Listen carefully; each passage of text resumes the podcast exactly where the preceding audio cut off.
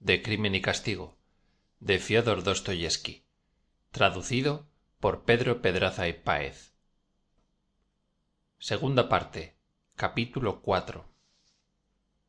El recién venido era un mocetón de veintisiete años alto y grueso de rostro un poco abotargado pálido y afeitado cuidadosamente. Tenía el cabello de color rubio casi blanco y cortado en forma de cepillo. Usaba lentes y en el índice de su carnosa mano brillaba un grueso anillo de oro. Se comprendía que le gustaba usar cómodos vestidos que no carecían de cierta elegancia.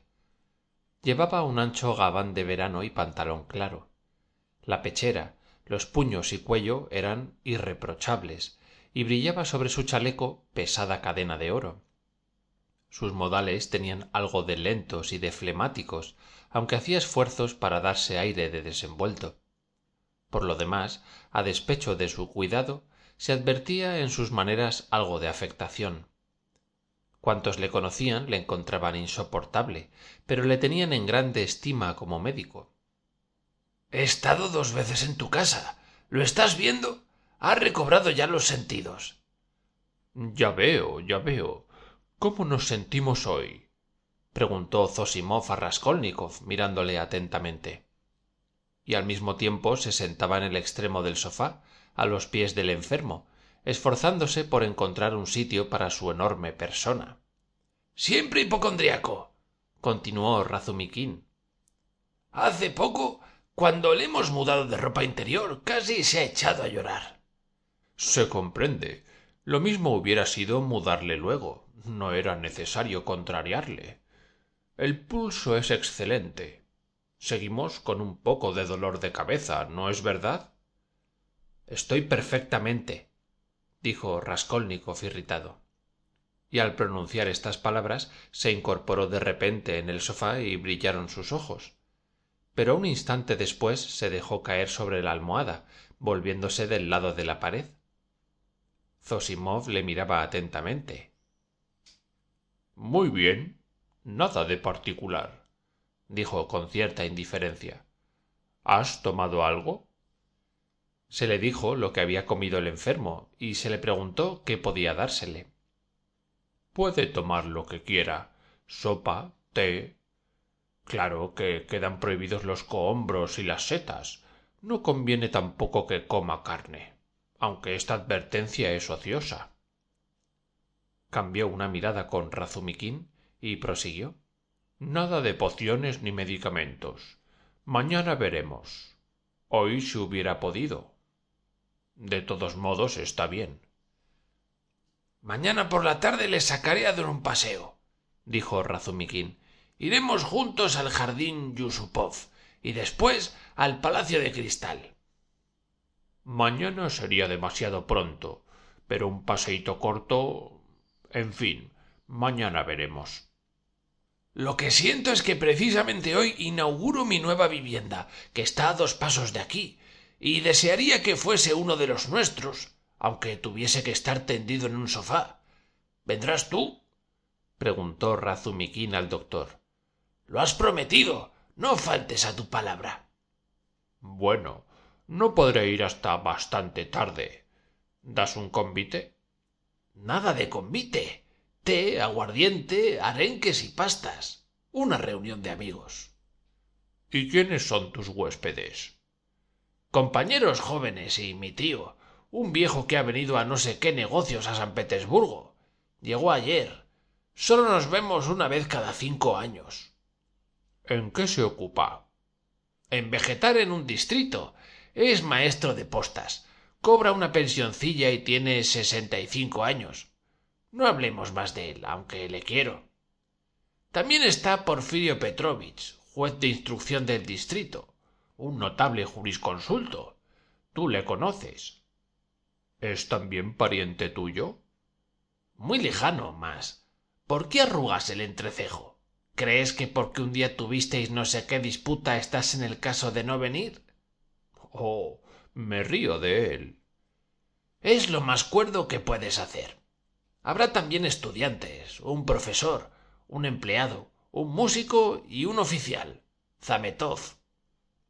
Dime, te lo ruego, lo que tú o éste Zosimov señaló con un movimiento de cabeza a Raskolnikov.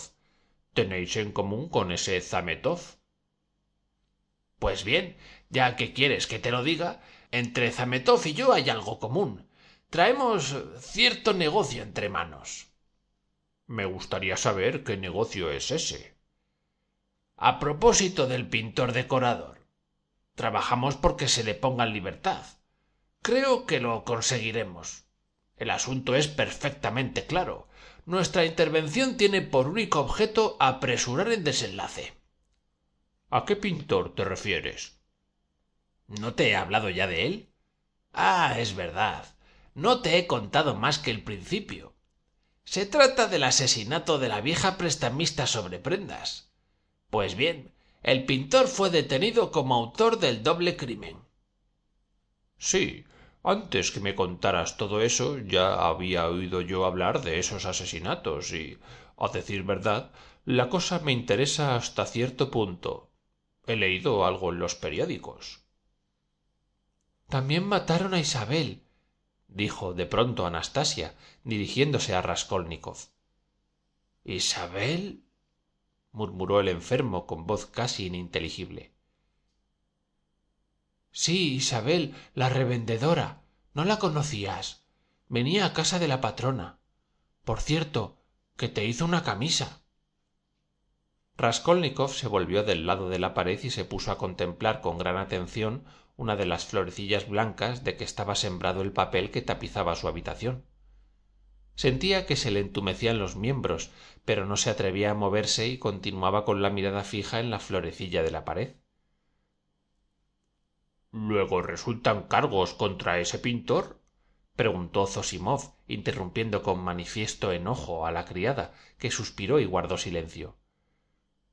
Sí, pero esos cargos en rigor no son tales, y eso es precisamente lo que se trata de demostrar. La policía sigue una pista falsa, como la siguió al principio cuando sospechó de Koch y Pestriakov. Por poco interés que se tenga en la cuestión, se siente uno indignado al ver una sumaria tan neciamente conducida. Pestriakov vendrá probablemente esta noche a mi casa. Y a propósito, Rodia, tú tienes noticia de ese crimen.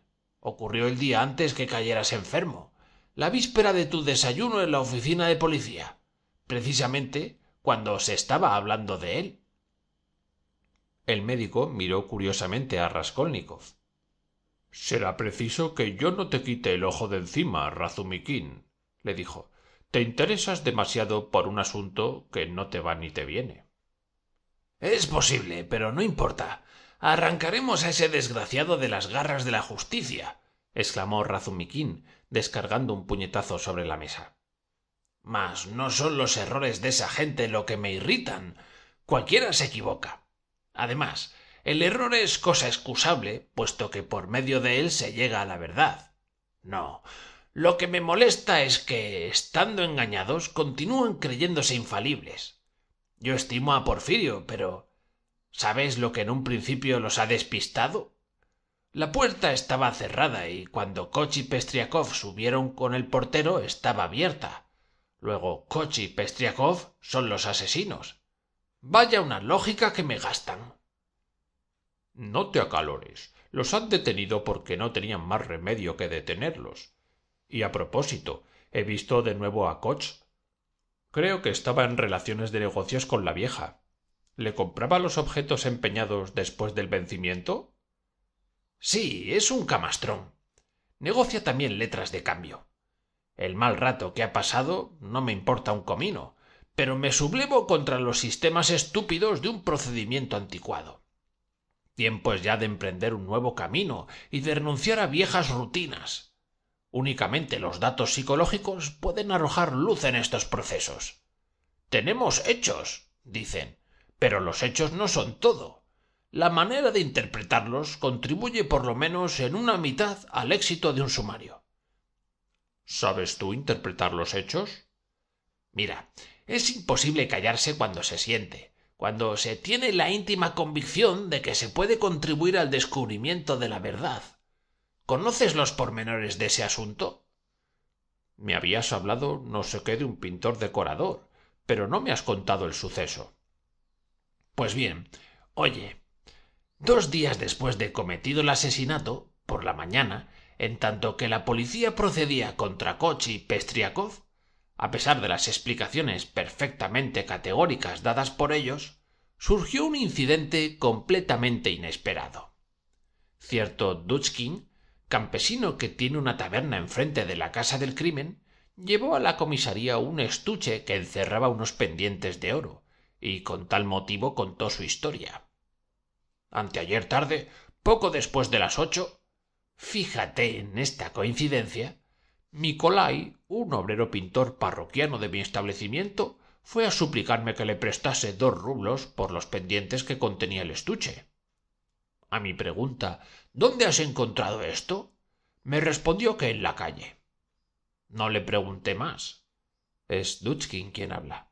Y le di un billetito, es decir, un rublo, porque dije para mis adentros si no tomo este objeto lo tomará otro, y mejor es que esté en mis manos. Si lo reclaman y sé que ha sido robado, iré a entregarlo a la policía. Bien mirado. Al hablar de este modo, prosiguió Razumikin, mentía descaradamente. Conozco a ese Dutchkin. Es un encubridor, y cuando tomó de Nikolai una alhaja que valía treinta rublos, no tenía intención de entregarla a la policía. Se decidió a ello bajo la influencia del miedo. Pero dejemos a Dutchkin continuar su relato. Desde niño conozco a ese campesino que se llama Nikolai Dementiev. Es como yo, del gobierno de Riazán y del distrito de. Sin ser un borracho, bebe algunas veces demasiado. Sabíamos que estaban trabajando con Mitrey, que es de su país. Después de haber recibido el billetito, Nikolai apuró dos copas, cambió su rublo para pagar y se marchó, llevándose el cambio de la moneda. No vi a Mitrey con él. Al día siguiente oímos decir que habían matado a hachazos a Alena Ivanovna y a su hermana Isabel Ivanovna. Nosotros las conocíamos y entonces nacieron nuestras sospechas a propósito de los pendientes, porque sabíamos que la vieja prestaba dinero sobre alhajas. Para aclarar mis dudas me dirigí a casa de las interfectas haciéndome el ignorante, y lo primero que hice fue averiguar si estaba allí Nicolai Mitrey. Me dijo que su camarada andaba de picos pardos, Nicolai entró borracho en su casa por la mañana temprano y diez minutos después salió de ella. Desde entonces Mitrey no le había vuelto a ver, y como es consiguiente, trabajaba solo. La escalera que conduce a la habitación de las víctimas es también la del cuarto en que trabajan los dos obreros.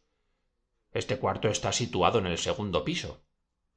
Habiendo sabido esto, no dije palabra a nadie.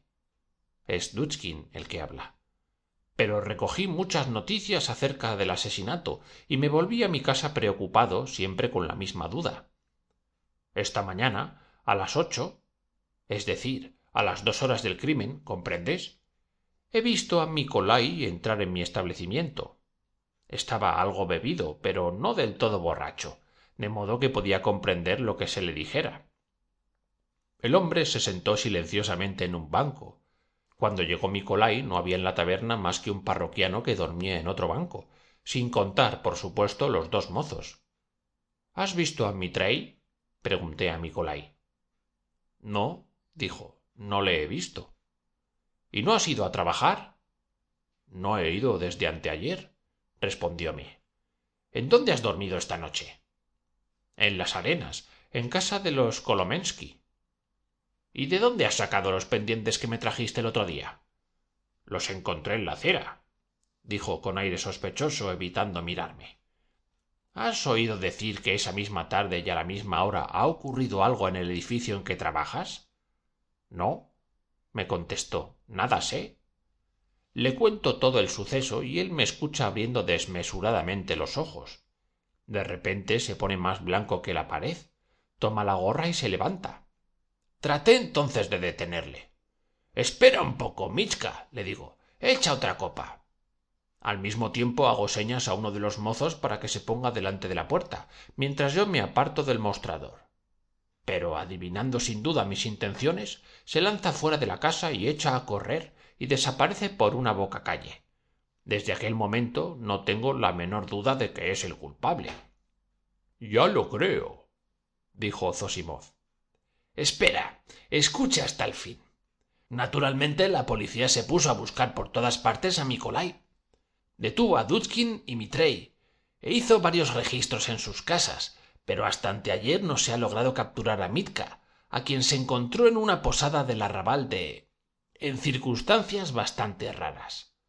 Una vez en esa posada, se quitó su cruz, que era de plata, la entregó al posadero y pidió un scalic de aguardiente. Minutos después, una campesina que acababa de ordeñar las vacas, mirando por la rendija del establo, vio al pobre hombre haciendo preparativos para ahorcarse. Tenía hecho un nudo corredizo a su cinturón, lo había atado a una viga del techo y subido en una pila de madera trataba de echarse al cuello la lazada. A los gritos de la mujer acudió la gente. Vaya un entretenimiento el tuyo. Conducidme, dijo, a la oficina de policía. Lo confesaré todo.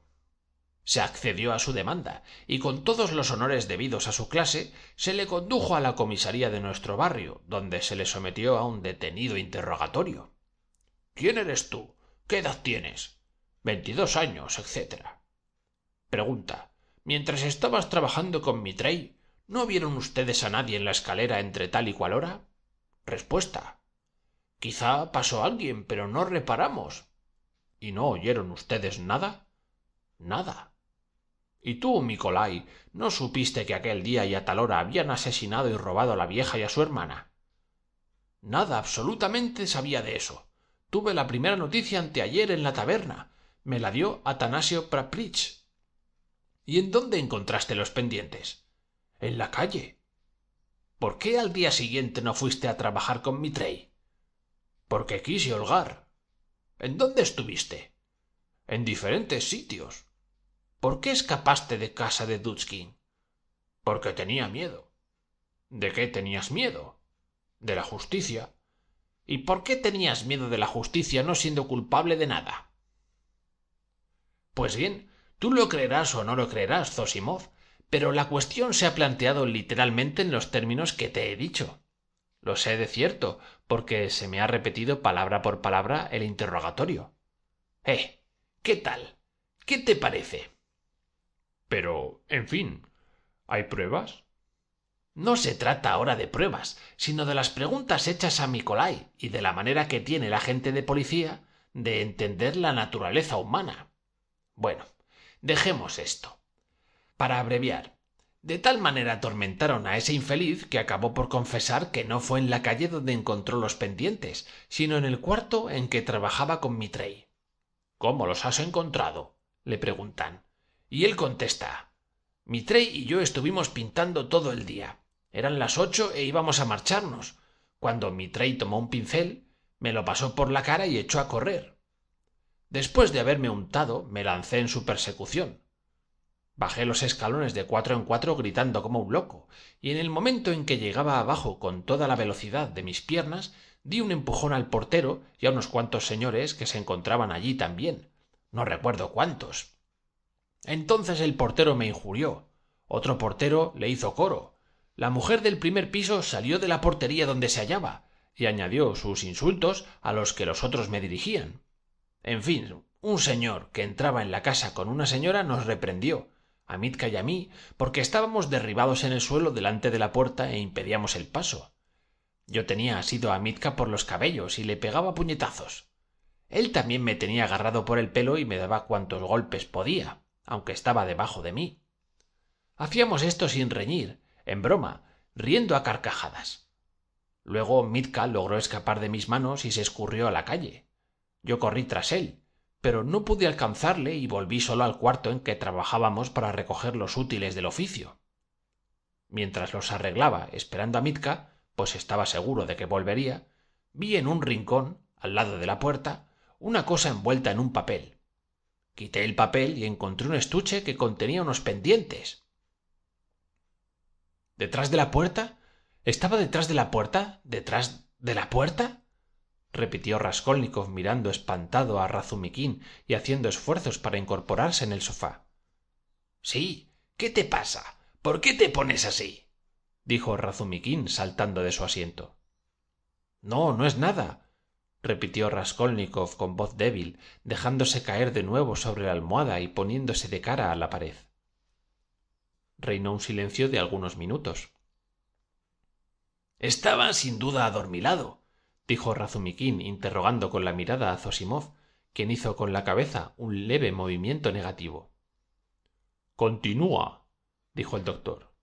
Y después ya sabes lo demás. En cuanto tuvo los pendientes no pensó ni en sus útiles del oficio ni en mitrey tomó la gorra y se fue enseguida a la taberna de dutchkin como ya te he dicho hizo que éste le diera un rublo diciéndole que había encontrado el estuche en la calle y enseguida se fue de holgorio. Mas en lo concerniente al asesinato su lenguaje no varía. No sé nada repite constantemente. No tuve noticias del crimen hasta el día después. Pero por qué has desaparecido durante todo el tiempo porque temía que me vieran. Y por qué querías ahorcarte porque tenía miedo. De qué tenías miedo de que me procesaran esta es la historia ahora bien qué dirás que sacan en conclusión de todo ello qué quieres que diga existe una presunción discutible quizás pero no deja de ser una presunción. Crees tú que debían poner en libertad a ese pintor decorador sí pero el caso es que están convencidos de que es el autor del crimen. Vamos a ver no te exaltes. Te olvidas de los pendientes. El mismo día pocos instantes después de haberse cometido el crimen los pendientes que sin duda se hallaban en el baúl de la víctima estaban en manos de nicolai has de convenir conmigo en que es preciso averiguar cómo llegaron a su poder. Es este un punto que el juez instructor no puede por menos que aclarar. Que cómo llegaron a su poder exclamó razumiquín que cómo llegaron a su poder ante todo doctor por tu condición de médico has tenido ocasión de estudiar al hombre y profundizar la naturaleza humana. Siendo esto así es posible que no veas cuál es la de ese Nicolai cómo no te haces cargo a priori de que todas las declaraciones prestadas por él en el curso de los interrogatorios son verdaderas los pendientes llegaron a sus manos exactamente como él dice. Tropezó con el estuche y lo recogió. Verdaderas sin embargo él mismo ha confesado que mintió en su primera declaración. Escúchame escúchame atentamente. El portero la mujer de éste koch pestriakov el otro portero la inquilina del primer piso que se hallaba a la sazón en la portería el consejero krukov que en aquel mismo instante acababa de apearse del coche y entraba en la casa con una señora del brazo todos es decir ocho o diez testigos declaran unánimemente que Nicolai tiró a Mitrey al suelo y que conforme le tenía debajo le daba puñetazos mientras el otro agarraba a su compañero del pelo y procuraba devolverle los golpes recibidos. Estaban tirados delante de la puerta interceptando el paso. Los injurian y ellos lo mismo que chiquillos es la expresión de los testigos gritan se maltratan lanzan carcajadas y se persiguen en la calle como dos pilluelos. Comprendes ahora fíjate en esto. Arriba yacen dos cadáveres que no se han enfriado todavía pues estaban calientes aun cuando los descubrieron. Si hubiesen cometido el crimen los dos obreros o solamente Nicolai permíteme que te pregunte. Se comprende tal descuido tal serenidad en personas que acaban de cometer dos asesinatos seguidos de robo no existe verdadera incompatibilidad entre esos gritos esas risas esa lucha infantil y el estado de ánimo en que debieran encontrarse los asesinos. Cómo a los cinco o diez segundos de haber matado porque lo repito se han encontrado todavía calientes los cadáveres se van sin cerrar la puerta del cuarto en que yacen sus víctimas y sabiendo que sube gente al cuarto en donde se ha perpetrado el delito retozan en el umbral de la puerta cochera y en lugar de huir apresuradamente interceptan el paso ríen atraen la atención de la gente hasta el punto de que hay diez testigos que declaran unánimemente. Es verdad. Eso es extraño. Parece imposible pero no hay pero que valga amigo mío. Reconozco que los pendientes encontrados en poder de Nicolai, poco después de cometido el crimen, constituyen en contra del pintor un hecho grave. Hecho, por otra parte, explicado de manera plausible por el acusado, y en consecuencia sujeto a discusión. Pero hay que tener también en cuenta los hechos justificativos, tanto más cuanto que éstos están fuera de discusión. Desgraciadamente, dado el espíritu de nuestras leyes, los magistrados son incapaces de admitir que un hecho justificativo, fundado en una pura posibilidad psicológica, pueda destruir cualesquiera cargos materiales. No, no lo admitirán por la única razón de que ha encontrado el estuche y de que el hombre ha querido ahorcarse, cosa en que no habría pensado si no hubiese sido culpable. Tal es la cuestión capital. Y por esta razón me exalto. ¿Comprendes? Sí, veo que te exaltas. Espera un poco. Hay una cosa que me había olvidado preguntarte. ¿Qué prueba que el estuche de los pendientes haya sido robado de casa de la vieja? Eso está probado, replicó entre dientes Razumikin. Koch ha reconocido el objeto y ha indicado la persona que lo había empeñado. Por su parte, esta última persona ha demostrado evidentemente que el estuche le pertenecía. Tanto peor. Otra pregunta. ¿No ha visto nadie a Mikolai cuando Koch y Pestriakov subían al cuarto piso y, por consiguiente, no puede probarse la coartada? El hecho es que nadie le ha visto, respondió con tono malhumorado Razumikin. Esto es lo que hay de malo. Ni Koch ni Pestriakov vieron a los pintores al subir la escalera. Por otra parte, su testimonio no significará gran cosa. Vimos, dicen, que el cuarto estaba abierto y que sin duda había gente trabajando en él, pero pasamos de largo sin fijarnos. Y no podemos asegurar si en aquel momento había allí o no obreros. De modo que toda la justificación de Nicolai descansa sobre la risa y puñetazos que cambiaba con su compañero. Bueno, es una prueba en apoyo de su inocencia, pero permíteme que te pregunte cómo te explicas el hecho, siendo verdadera la versión del acusado, cómo te explicas el hallazgo de los pendientes. ¿Que cómo me lo explico? ¿Qué hay que explicar aquí? La cosa es clara como la luz meridiana, o al menos así se desprende del sumario. El mismo estuche nos da la clave de lo sucedido. El verdadero culpable dejó caer los pendientes. Estaba arriba cuando Koch y Pestriakov empujaban la puerta, y se había encerrado por dentro con el cerrojo. Koch cometió la insigne torpeza de bajar. Entonces el asesino salió del cuarto y empezó a descender, supuesto que no tenía otro medio de escapar. Ya en la escalera esquivó las miradas de Koch, de Pestriakov y del portero, refugiándose en la habitación del segundo piso, precisamente en el momento en que los obreros acababan de salir. El criminal se ocultó detrás de la puerta, en tanto que el portero y los otros subían a casa de las víctimas.